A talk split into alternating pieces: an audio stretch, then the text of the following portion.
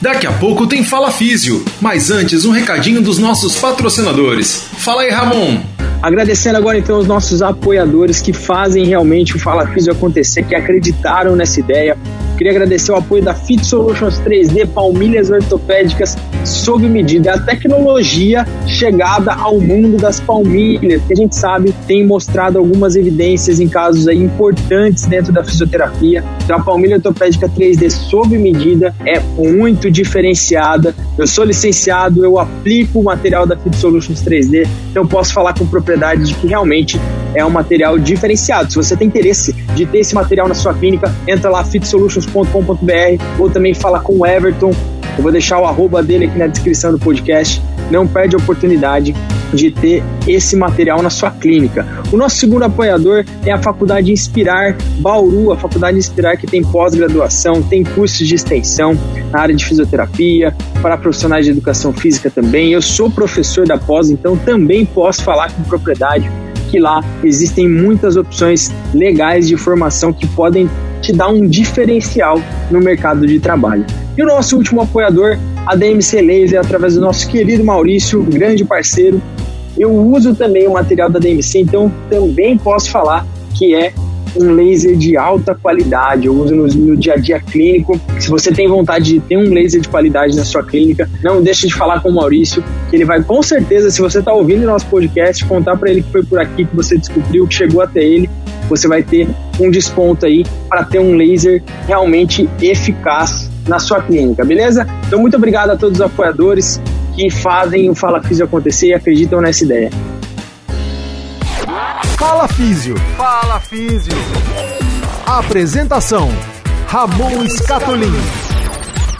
Fala Físio, sejam muito bem-vindos ao nosso podcast semanal. Eu sempre falo que é especial, mas hoje realmente eu tenho aqui uma convidada que fez parte da minha formação, a minha professora, uma das minhas professoras de neuro na faculdade.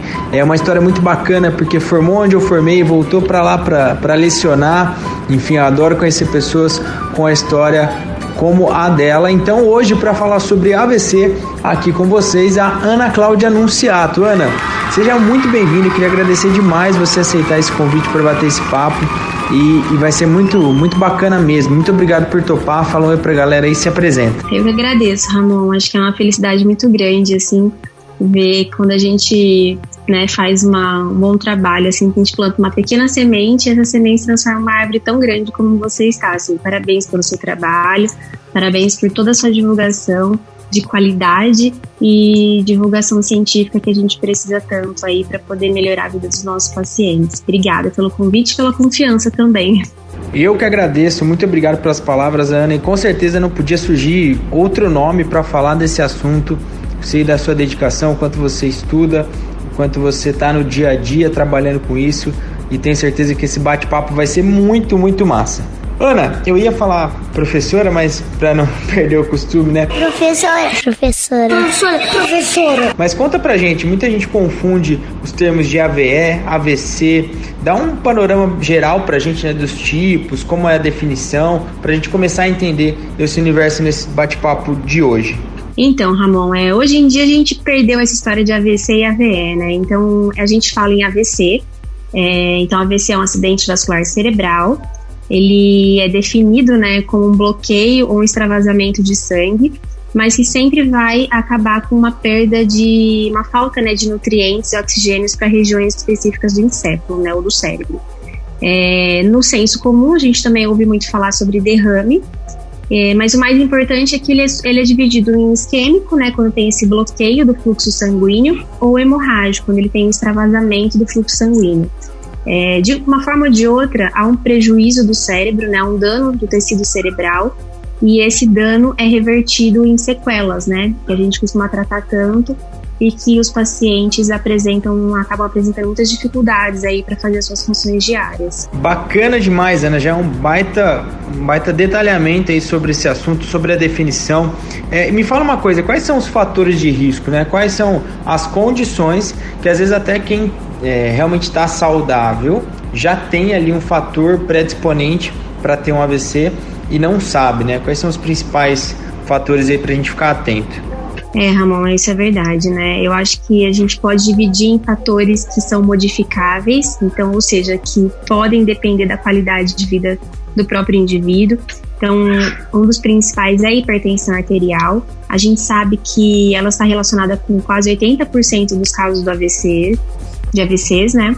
As doenças do coração também são fatores modificáveis, né? Como, por exemplo, arritmias cardíacas, é, alteração de colesterol, é, níveis né, altos de, de colesterol também podem ser prejudicar, é, prejudiciais né, para a vida do, do indivíduo. Lembrando do fumo, né? O tabagismo, eu acho que o tabagismo também é uma, um fator de risco tão importante para essa condição. Consumo excessivo de álcool, né? O etanol está aí super ligado com alguns riscos de AVC. É, diabetes, eu acho que é um, um fator que a gente né, acaba vendo pouco mais que quando o paciente acaba entrando né, no hospital, a gente acaba descobrindo que ele tem já isso há muito tempo. Obesidade, a gente nem se fala disso, e aí associa junto com o sedentarismo, né? Mas, como nem tudo são flores, né, a gente também tem os fatores não modificáveis. Então, esse a gente não consegue é, mudar muito, né? Então, o que a gente herda, né, dos nossos pais, então hereditariedade é um fator não modificável. A idade também é um fator não modificado. A gente sabe quanto maior a idade, a maior probabilidade de ter um AVC.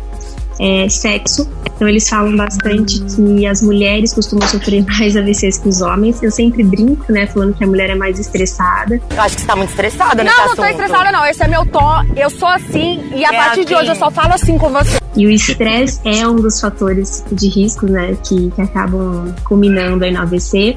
Mas aqui, né, longe de, dessa, dessa brincadeira, né, do estresse, a gente tem a menopausa também, que influencia bastante as mulheres, tá?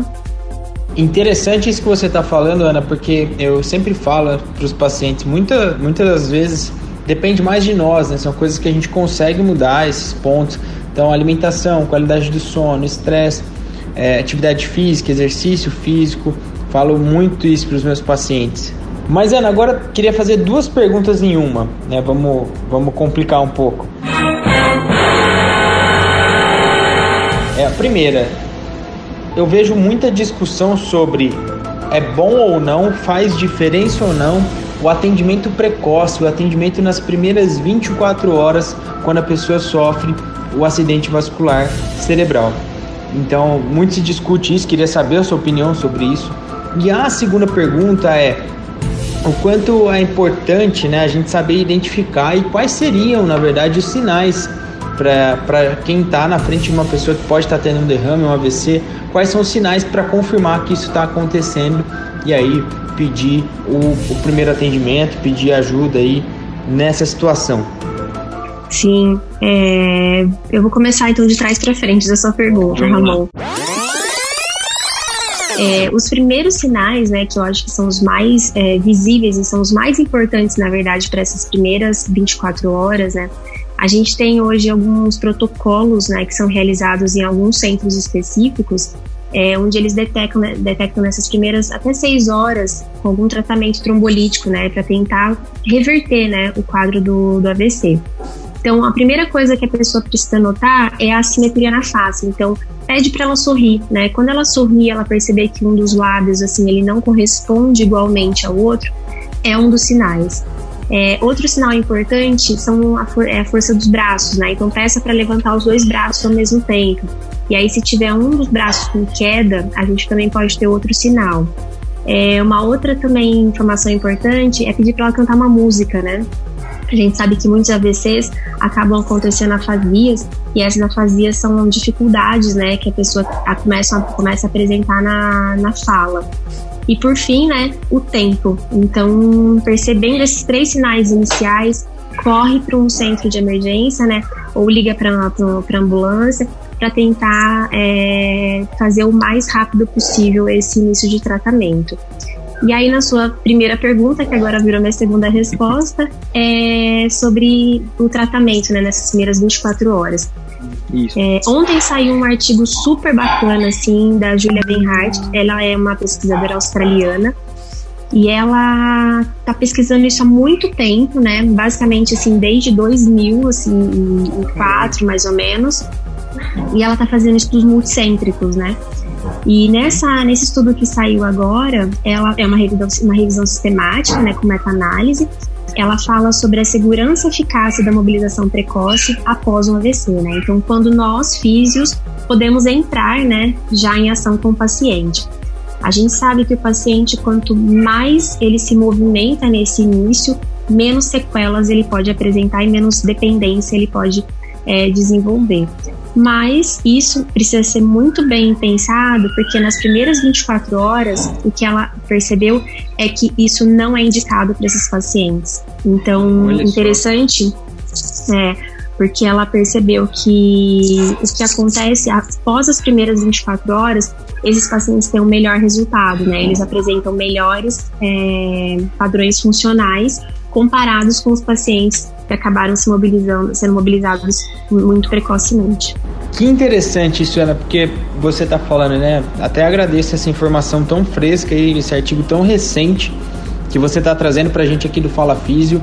E lembrar que a gente é, é, tão incentivado, a gente é tão levado a sempre a uma intervenção precoce, e eu acho isso fantástico, mas desde que seja o momento precoce ideal, que a gente não antecipe as coisas e isso acaba influindo de maneira negativa ao invés da gente poder ajudar o paciente.